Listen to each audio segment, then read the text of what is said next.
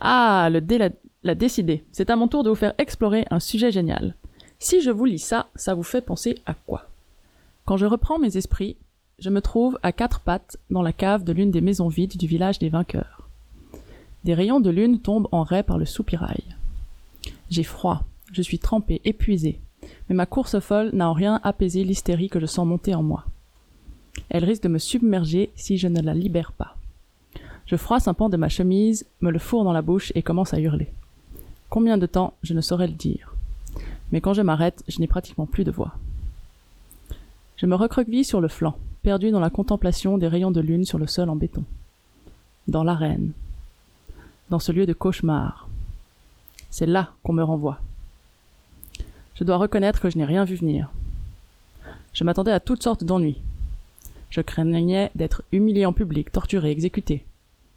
De devoir me cacher dans les terres sauvages, poursuivi par les pacificateurs et leurs overcraft.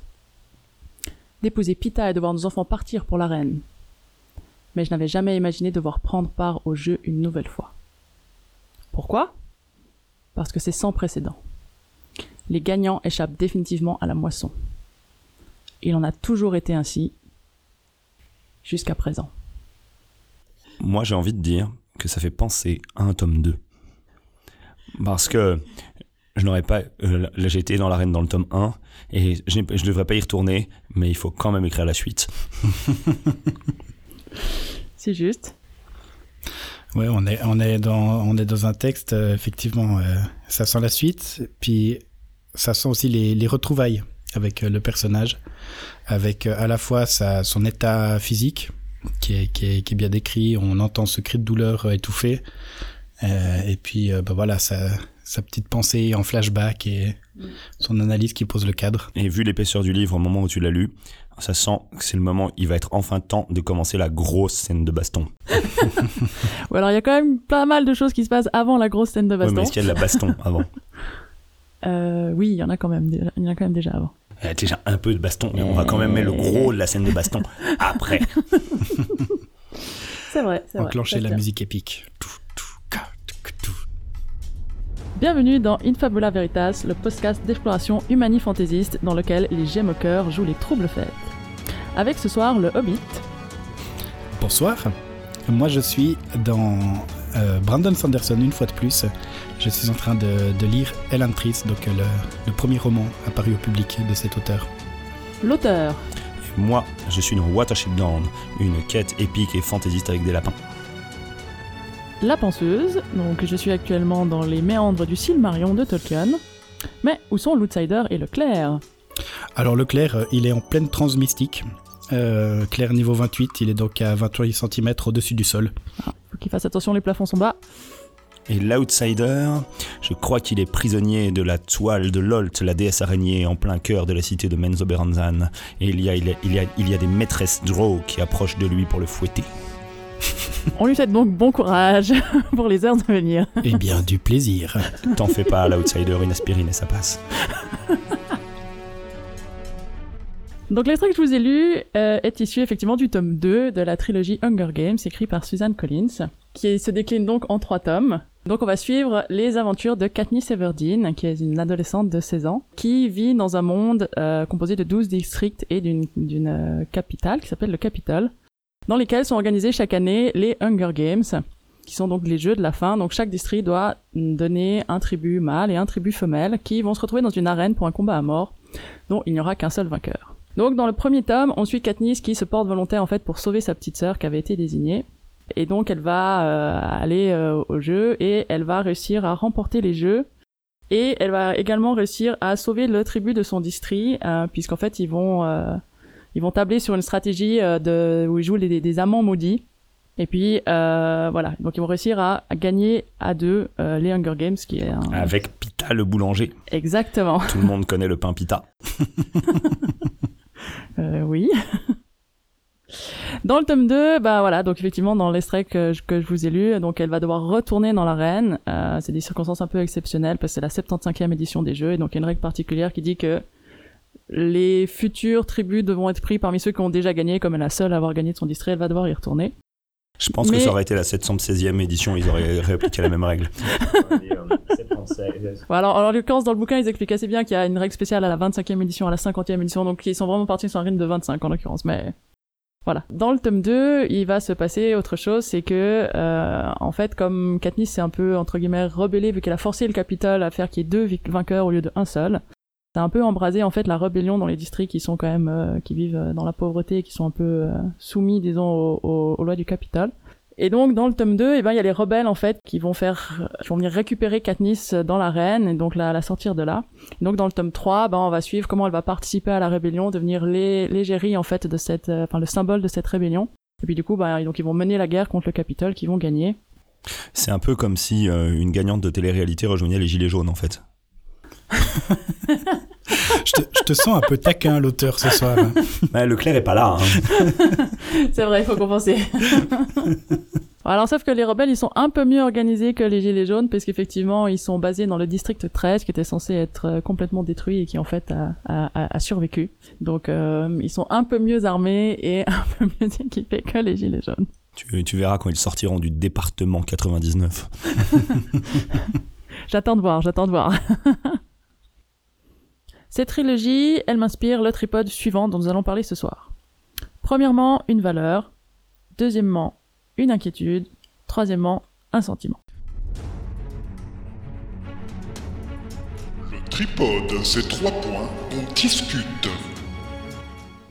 La première valeur, c'est qu'il est important d'être reconnaissant de la qualité de vie qu'on a, parce que euh, même si on peut avoir l'impression d'être un peu des pions dans un système, euh, comme le sont ces personnages dans ces districts qui sont pauvres, euh, finalement, bah, on a quand même la chance de vivre dans un, enfin en Suisse en tout cas, dans un pays qui est en paix, où on respecte nos droits et où on a quand même les moyens d'avoir une vie décente. Et voilà, ça, je pense que c'est des, des qualités qui sont fondamentales et ben voilà, être reconnaissant de ça, que voilà, qu'on a cette chance-là euh, c'est hyper important et puis du coup bah ça met quand même pas mal en perspective les petits soucis qu'on peut avoir au quotidien parce que ben voilà au moins on a ça qui est quand même euh, quand même plus fondamental et que pas mal de millions de d'êtres humains sur terre n'ont pas. Ça c'est une chose que que le auquel euh, Hunger Games te fait penser oui, parce qu'en fait, il y a vraiment un, une description très forte du, du, clivage entre euh, ces districts en fait qui sont pauvres et qui meurent quasiment de faim. Et en fait, ces jeux finalement, c'est le divertissement pour le Capitole qui sont riches et qui sont complètement superficiels et pour qui finalement, voilà, ces jeux, c'est l'objet de paris, c'est vraiment des festivités. Donc, et en fait, ces gens au Capitole, ils se réjouissent qu'on mette à mort d'autres gens euh, simplement parce que, ben voilà, pour eux c'est divertissant. Et euh, voilà, ils se rendent, ils se rendent même plus compte en fait à quel point ils sont devenus abjects et ça, c'est vraiment bien décrit dans le bouquin. Donc il y a vraiment cette... Euh, Mais ce qui, ce qui m'intrigue là-dedans, c'est que euh, tu arrives à mobiliser ça, à mobiliser euh, ce, ce, ce, découpage entre, euh, à mobiliser dans ta vie ce découpage entre euh, euh les euh, super pauvres qui mangent des, des radis moisis et les super riches qui mangent des gros burgers tout le temps. Je veux mhm. dire, c'est quelque chose que tu, ça t'est déjà arrivé de, de, de, sentir quelque chose, de, de rapporter quelque chose que tu as vu de, de cette expérience-là, de, de, ce monde-là tu t'es déjà dit, hein, c'est comme euh, dans le monde de Hunger Games Quand je regarde un peu les actualités au niveau international, où euh, finalement, ben, les, finalement c'est les pays riches qui décident un peu du sort du monde et qui euh, font les guerres un peu là où ça les arrange, pour les ressources qui les arrangent, au moment où ça les arrange, sans trop se préoccuper de tous ces gens voilà, qui, eux, sont dans les pays qui n'ont rien demandé, mais qui se font quand même finalement casser la gueule.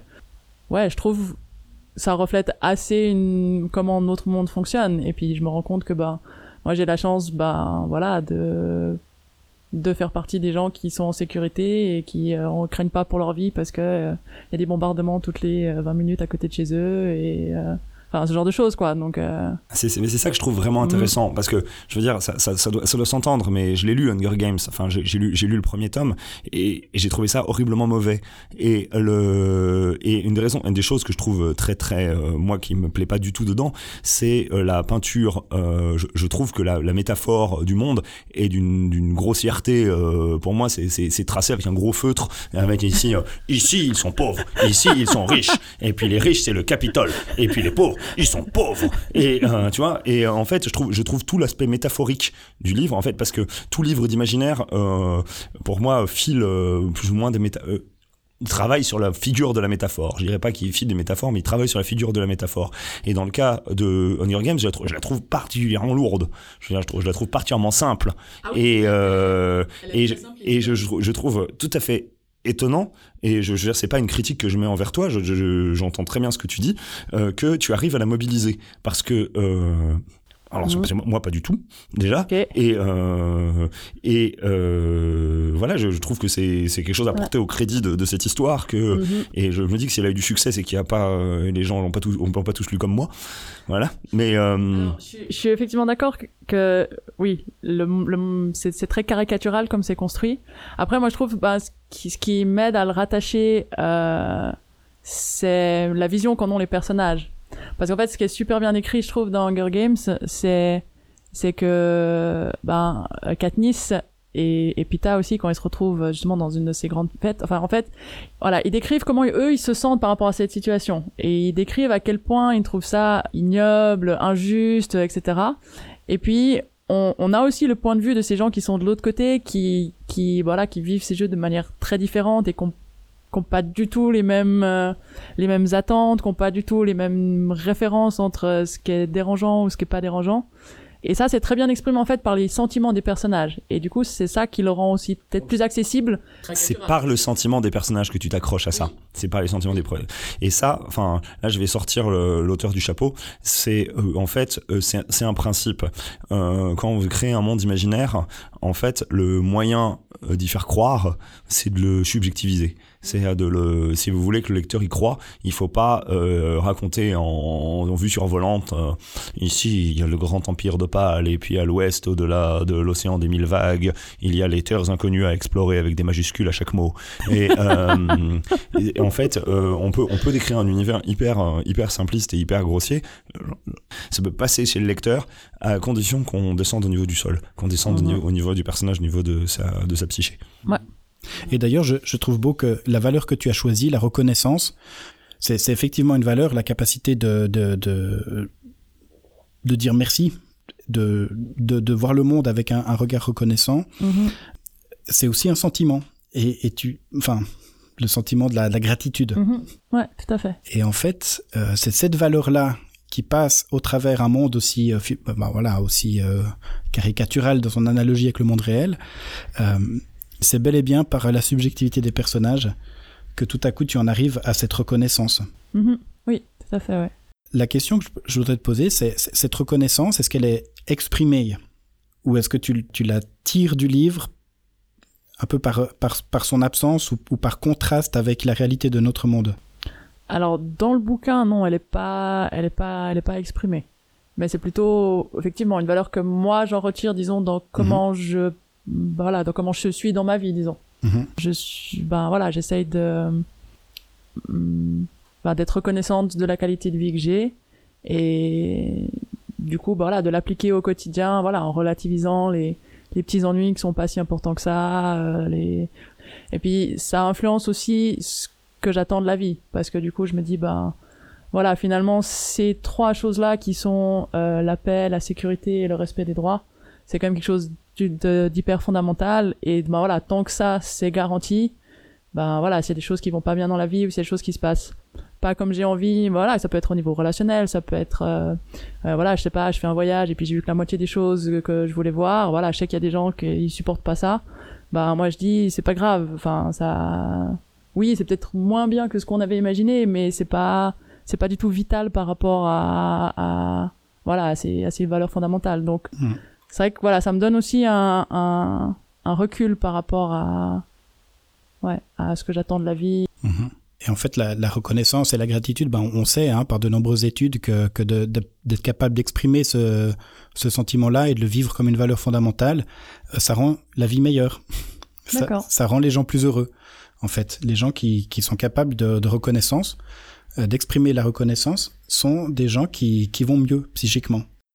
d'accord ouais, c'est intéressant Et, et du coup, là, tu, tu nous montres un aspect de, de la littérature euh, imaginaire où finalement, c'est tellement le merdier dans l'univers que, euh, par contraste, un peu comme quand on se réveille après un cauchemar, c'est ouf, c'était qu'un c'était qu'un rêve. Mhm. Et puis la, la, la reconnaissance, enfin, par contraste avec la, la- la peur peut-être qui, qui était là, vient s'exprimer. La dystopie comme espace de réconfort. Voilà. C'est beau ça. Le deuxième sujet de mon tripode, c'était une inquiétude. Euh, ça, c'est effectivement par rapport, je trouve que de plus en plus dans l'actualité, dans ce qu'on voit à la télé, dans les journaux, euh, y compris les journaux euh, gratuits notamment, la violence est vraiment banalisée. Et ça, pour moi, c'est un sujet d'inquiétude parce que euh, bah, j'ai l'impression que, voilà, dans 20 minutes, euh, les trois quarts, c'est euh, un tel à euh, trucider sa frangine parce qu'il n'aimait pas sa coupe de cheveux. Enfin, j'ai n'importe quoi. Mais sur le principe, voilà. Et, on a l'impression, et comme c'est là tout le temps, et on n'a pas l'impression que du coup c'est quelque chose de, grave, alors que c'est quand même, enfin voilà, c'est- quand même violent et ça devrait être réprimandé de manière assez forte. Et finalement, c'est complètement banalisé. Et voilà, comme si les gens ils aimaient ça. Et ouais, je trouve par rapport aux valeurs qu'on transmet, c'est c'est voilà, c'est quelque chose qui m'inquiète. Et, et là, c'est quelque chose où tu retrouves, que tu retrouves dans Hunger Games, en fait. Que Hunger Games renvoie en plus fort avec euh, ces jeunes gens qui se bastonnent euh, à la Mhm. télé et qui s'entretuent euh, de, de manière absolument sanglante pour le, pour le plaisir des spectateurs. Et les spectateurs, eux, eux, ils trouvent ça génial, quoi. Qu'il y ait des gens qui s'entretuent et ils parient sur qui va mourir le plus vite et qui va mourir de manière la plus sanglante possible. Et c'est parfaitement ignoble. Et ça, c'est- bien décrit aussi justement par les personnages à quel point c'est ignoble, effectivement. Ça, je trouve, c'est assez fort dans le bouquin, ouais. C'est bien décrit. Euh, moi, le- parmi mes, mes premières découvertes dans l'écriture, ça a été que si une scène était un peu molle, Mhm. euh, il suffisait que je, rajoute un peu de sexe et de violence, et puis de sexe ou de violence, ou les deux. Il y en a qui moment- arrivent à faire ça, ouais. Ouais, ouais, ça, ça se fait, ça, se fait très bien. C'est, assez facile. Et à ce moment-là, la scène devenait plus intéressante. Mais après, j'ai découvert que c'était un peu comme le côté obscur de la force. C'est le truc qui est un peu facile. Euh, dans le sens Mhm. où, euh, si on flatte les bas instincts, ça paye toujours. Je veux dire, c'est, beaucoup plus facile de, de flatter euh, le goût voyeuriste de la violence que la vertu. D'où le 20 minutes qui veut placer ses pubs. Si le 20 minutes veut pouvoir placer ses pubs Sunrise, ses pubs Swisscom et ses pubs pour des compagnies aériennes, eh bien, euh, ou des voitures, ou euh, enfin coche tout ce que tu veux, ou les derniers, les derniers, euh, les derniers promos chez Interdiscount, eh bien, il, il faut qu'ils mettent un père étrangle sa fille dans le coffre de la R5 sur l'autoroute près de Schaffhausen. Voilà, parce que euh, comme ça, au moins, il va attirer euh, oh, yummy, un bon fait divers. Et C'est triste, je trouve, que ça, fasse plus vendre que autre chose. bah, mais oui, mais c'est c'est comme ça. C'est comme ça, et c'est ça, et c'est ça qui fait que euh, que euh, des, des types d'extrême droite marquent des points. Je veux dire, c'est exactement là-dessus. C'est euh, c'est sur la sur sur la sur, sur la peur, sur la provocation, sur la violence. Et le et moi, c'est là-dessus que je trouve que le, li- le livre a une limite vachement forte. Mhm. C'est que c'est que moi j'ai lu la scène d'action pour savoir comment aller mourir, machin allait mourir et tout ça, parce que le livre est hyper voyeur en réalité. Mhm. Le, le, le, le livre te dit c'est pas bien de regarder les gens s'entretuer d'ailleurs tiens on allait regarder les gens s'entretuer Ouais, mais je trouve. Ouais, Il y a un gros paradoxe là. Oui, alors c'est vrai qu'il y a, il y a un paradoxe, mais en même temps, je trouve qu'il est, il est équilibré par le fait que le côté ignoble et inhumain est vraiment bien retranscrit par les personnages. Et du coup, pour moi, je le perçois plus comme justement une dénonce, une- enfin une dénonciation. Alors effectivement, mais c'est en le faisant qu'elle peut le dénoncer en fait l'auteur. Et du coup, c'est vrai, que ça paraît paradoxal, mais mais du coup, je trouve ça ça rend assez fort la démonstration. Mhm. Moi, l'inquiétude, je la partage aussi. Hein, euh, quand ce, goût, euh, ce, goût de la violence, cette banalisation de la violence dans notre société, parce que si, si on reprend l'analogie euh, tirée à gros traits de les pauvres, les riches, etc. les pauvres, en gros, c'est l'hémisphère sud, les riches, c'est nous. Euh, ben, ça nous place dans la position du Capitole, en fait. Et euh, ces, ces, ces gens euh, à la, aux tenues vestimentaires douteuses euh, et au goût pour la violence banalisée, ben, ben, pas quelque part, c'est notre société à nous qui est décrite là. les lecteurs du livre Mhm. Exactement. C'est très clairement. Ouais. Exactement. si je fais un lien avec une autre œuvre de, de fantasy, peut-être qu'il faudra bien qu'on en parle une fois, Game of Thrones. Mhm. Une des choses qui fait que j'ai de la peine, vraiment, avec Game of Thrones, c'est que quand je le lis, j'ai l'impression d'avoir euh, une, euh, une skin fantasy sur le téléjournal. D'accord. ah oui, ça doit faire bizarre ça. Parce qu'il y a que les mauvaises nouvelles. Il y a, a que euh, a que les choses qui vont pas, il y a que la violence, il y a que les, les, choses déviantes, il y a que les enfin voilà. Alors euh, voilà, comme l'auteur l'a dit, c'est un truc d'auteur qui, qui attire. Euh, Ah, moi, là-dessus, je peux aller un peu plus, on peut, aller un peu plus loin parce que on peut aussi développer une esthétique de ce genre de choses. Parce que là, je vais prendre tout dans l'autre sens. Euh, euh, bien sûr, on peut écrire, on peut aimer écrire des scènes d'action, on peut écrire, aimer écrire des scènes où des gens meurent de, de manière atroce. Et en fait, il y a un côté cathartique à écrire ce genre de truc. Là, je, je tiens, je tiens le propos inverse à ce que j'ai dit Mhm. tout à l'heure. hein.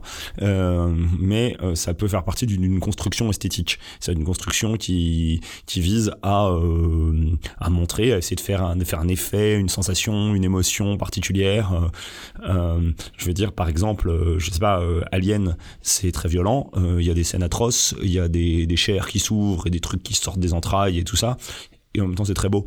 C'est euh, c'est d'une beauté comme ça absolument fascinante, glaçante, euh, ça, à, à parce que parce que ça transgresse, parce que ça ça viole le bon goût, parce que ça dit euh, là là on, là on n'y va pas, etc. Et il y a un truc que je trouve que que ce, que Collins a loupé en tout cas dans le premier tome d'Hunger Games, c'est que euh, l'histoire est violente et l'héroïne ne fait jamais rien de mal.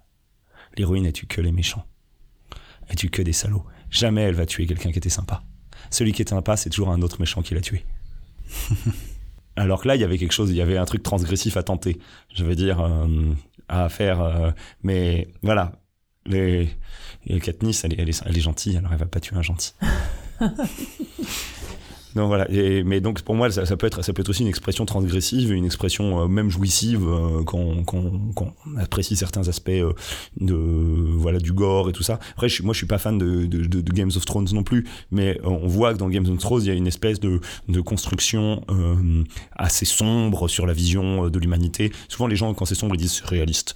Ça se discute, mais euh, une construction très sombre où on va voir que des types qui se trahissent les uns les autres, qui euh, qui s'incestisent, enfin qui couchent en- entre eux les uns les autres, qui, qui voilà, qui font euh, avec euh, des histoires de, de, de, de guerre, de vieille haine retuite, etc.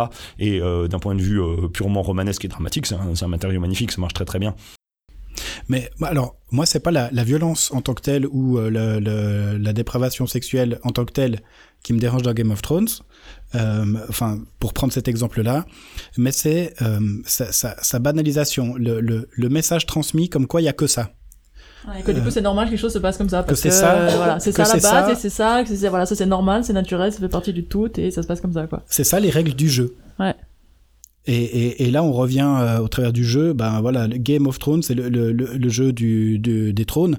Euh, et puis Hunger Games, euh, on est aussi dans un jeu. Et la règle du jeu, c'est la violence. Et il y a que ça, il n'y a pas d'échappatoire. Mais il y a peut-être autre chose quand même dans Hunger Games. Effectivement, il y a aussi pour moi un sentiment qui est du courage. Euh, parce qu'en fait, bah, là, l'héroïne, elle traverse euh, tout un tas d'états émotionnels euh, vraiment pas faciles, euh, dont certains dans lesquels je me suis reconnue, disons, dans, dans, dans mon parcours. Et en fait, ce qui est assez chouette, c'est que bah, dans Hunger Games, donc elle va traverser ces, toutes ces choses horribles, euh, et à la fin, elle va réussir à se reconstruire, en fait. Et d'ailleurs, la, la reconstruction, alors, elle, ça, ça se fait pas tout seul. Il y a notamment Pita qui va beaucoup l'aider à se reconstruire. Mais voilà, petit à petit, ils vont réussir à, voilà, sans oublier ce qu'ils ont vécu, euh, à voilà, reconstruire quelque chose de sain. Euh, voilà, ils vont, ils vont avoir des enfants et puis ça va, ça va, ça va bien se passer. Et voilà, donc ça c'est chouette parce qu'on dit, bah voilà, même si on a eu dans nos vies des, des passages très difficiles, bah voilà, c'est possible de s'en sortir. Et puis il y a surtout euh, moi un état émotionnel dans lequel je me suis, je me suis beaucoup reconnue. Et là c'était assez important pour moi parce que voilà, des fois euh, quand on va pas bien, on a de la peine à mettre des mots sur euh, pourquoi on va pas bien ou comment on se sent. Euh, et là, du coup, bah voilà, c'est vraiment un état émotionnel où je dis, bah voilà, ce que ce que j'ai sous les yeux, en fait, bah voilà, ah ok, en fait, ce que je ressens, ça, ça correspond à ça, ce qui est écrit là. Et donc, en l'occurrence, euh, il s'agit, voilà, le sentiment d'être euh, d'être piégé en fait dans une situation où on exige de nous d'être différent de comme on a envie d'être vraiment. Et puis d'avoir ce sentiment d'être impuissant à changer en fait ce- cet état de choses. Et ça, c'est quelque chose que Katniss, elle, elle expérimente très fort en fait à travers les, les, bouquins.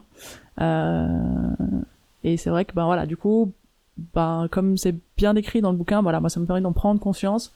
Et du coup, voilà, après de, de travailler pour euh, pour faire changer les choses. Et c'est parce que tu as ressenti ça que tu as choisi ce livre?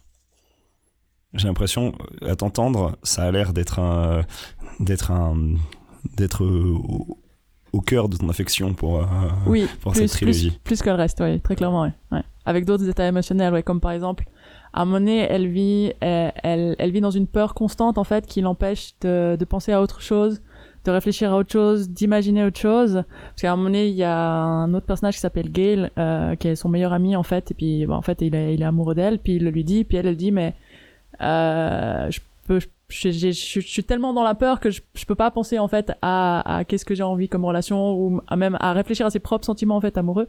Elle y arrive pas parce qu'elle est prise dans ce dans ce maelstrom de peur qui, qui l'empêche de réfléchir de manière normale en fait.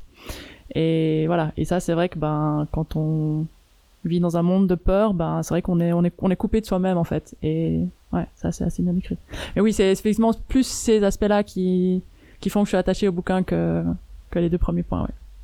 Je trouve que c'est euh, là, tu, je trouve que tu, tu, tu, montres pour moi ce qui est d'une des, des, grandes vertus de, euh, de la littérature, c'est de euh, c'est de réussir à exprimer des choses que on, nous on n'arrive pas à exprimer. Et, euh, et je, je, trouve ça d'autant plus touchant. Enfin, moi, ça, je, trouve ce que tu dis vraiment, vraiment très touchant. Puis je te, je te remercie de, de, de l'avoir partagé parce que euh, d'autant que ça vient.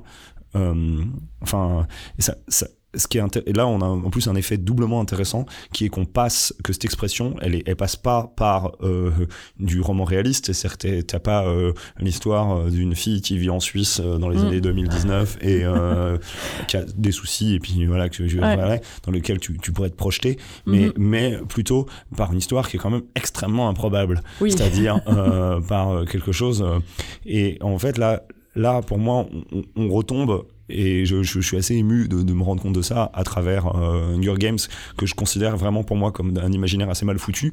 Euh, et euh, à travers cet imaginaire mal foutu je, suis vraiment touché que euh, que, que euh, l'autrice arrive à exprimer euh, des choses suffisamment euh, bah, quelque chose des, des, contradictions du cœur quelque chose des, des contradictions mm. de, de, nos situations émotionnelles euh, mm. des, des, doubles contraintes des choses qui nous tirent ici et là mm de l'incapacité à faire face à ses sentiments à un moment donné etc mm -hmm. voilà que que ça arrive à, à, à, que ça arrive à te rejoindre et euh, bah voilà ça me, ça me fait un peu mal de le dire mais je pense qu'elle a elle a bien fait son coup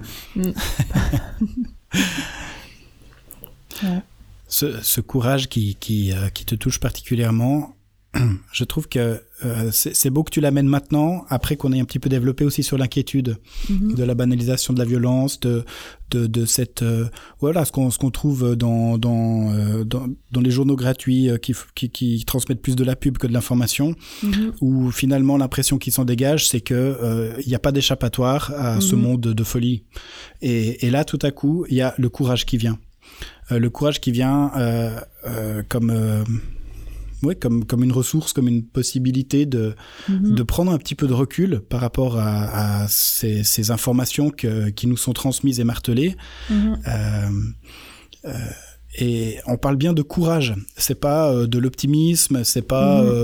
euh, de, de, de, la pensée positive ou je sais pas quoi. C'est quelque chose qui vient s'inscrire euh, au fond d'une situation de peur et puis qui vient germer comme euh, voilà cette graine de courage qui -hmm. qui vient transcender cette peur. Ouais. Oui, bah c'est vraiment l'idée de se dire bah OK, peut-être voilà, il y a du noir qui existe entre guillemets si on peut l'appeler comme ça. Mais voilà, il y a pas il y a pas que ça et effectivement bah, voilà, si on voilà, on peut faire des choix qui nous amènent voilà à vivre d'autres choses, à voir aussi des choses positives qui existent et et ouais, c'est important de se focaliser là-dessus. Par, par, par rapport à ce que tu disais, Laurent, je pense effectivement, ce qui est une des forces justement de la fantaisie, c'est de pouvoir voilà justement créer des situations qui sont un peu décalées et qui sont effectivement improbables par rapport à notre vie à nous, euh, mais qui du coup offrent un terrain où c'est plus facile justement d'exprimer ces diverses contradictions humaines ou ressentis, etc.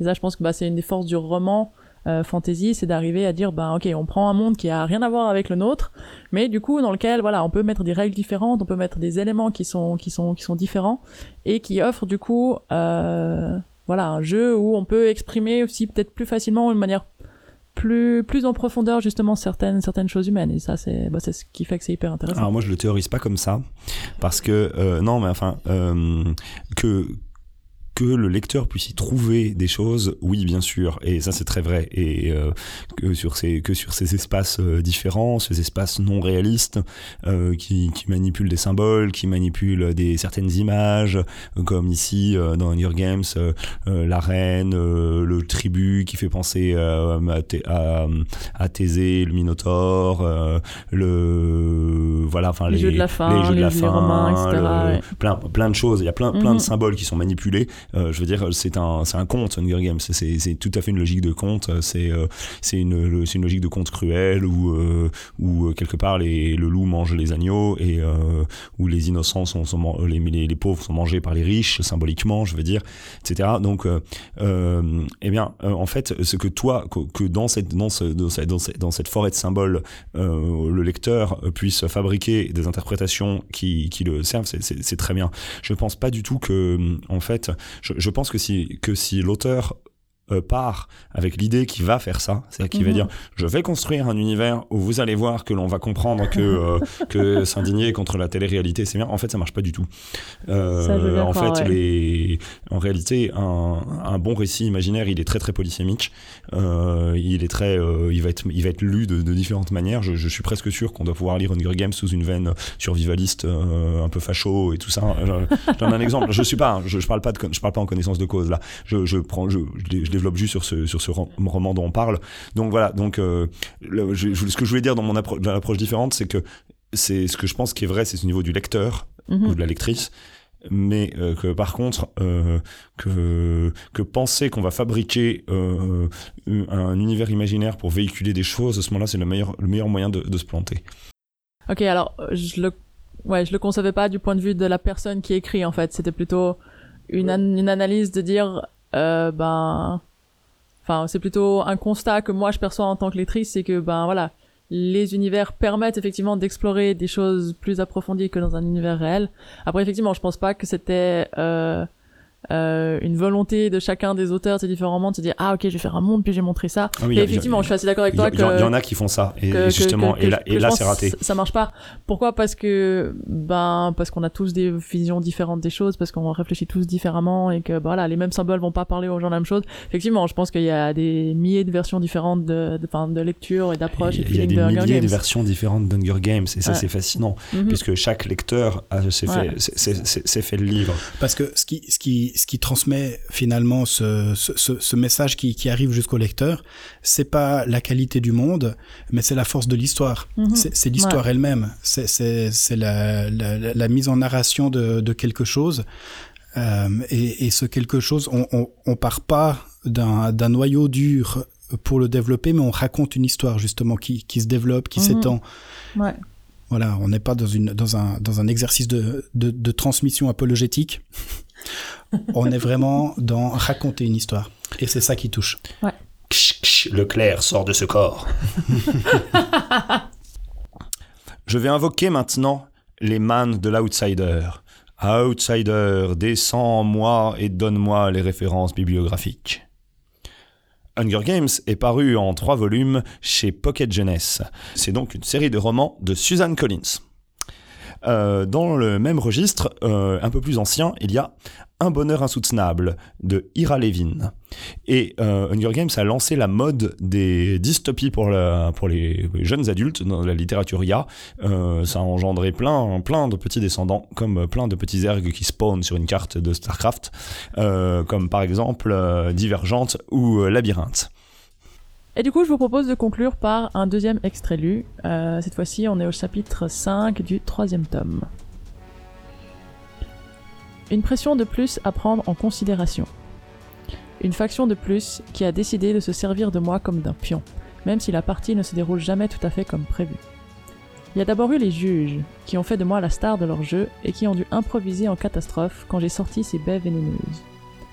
Puis le président Snow, qui a prétendu s'appuyer sur moi pour éteindre les flammes de la rébellion et qui a eu la mauvaise surprise de me voir les raviver à chaque intervention. Ensuite les rebelles, qui m'ont arraché à la reine dans l'intention de faire de moi leur gemme au cœur, pour découvrir avec stupéfaction que je trouve les ailes un peu lourdes à mon goût. Et maintenant c'est au tour de Coin, avec ses précieuses têtes nucléaires et son district pareil à une machine de guerre bien huilée, de constater qu'il est plus facile d'attraper un gemme au cœur que de le dresser. À son crédit, elle a mis moins de temps que les autres à reconnaître que je poursuis mon propre but et que, par conséquent, on ne peut pas me faire confiance. Elle est la première à me présenter publiquement comme une menace. C'était Infabula Veritas, le podcast dans lequel on vous conseille de faire attention si vous croisez une fille du feu, et à bientôt pour de nouvelles aventures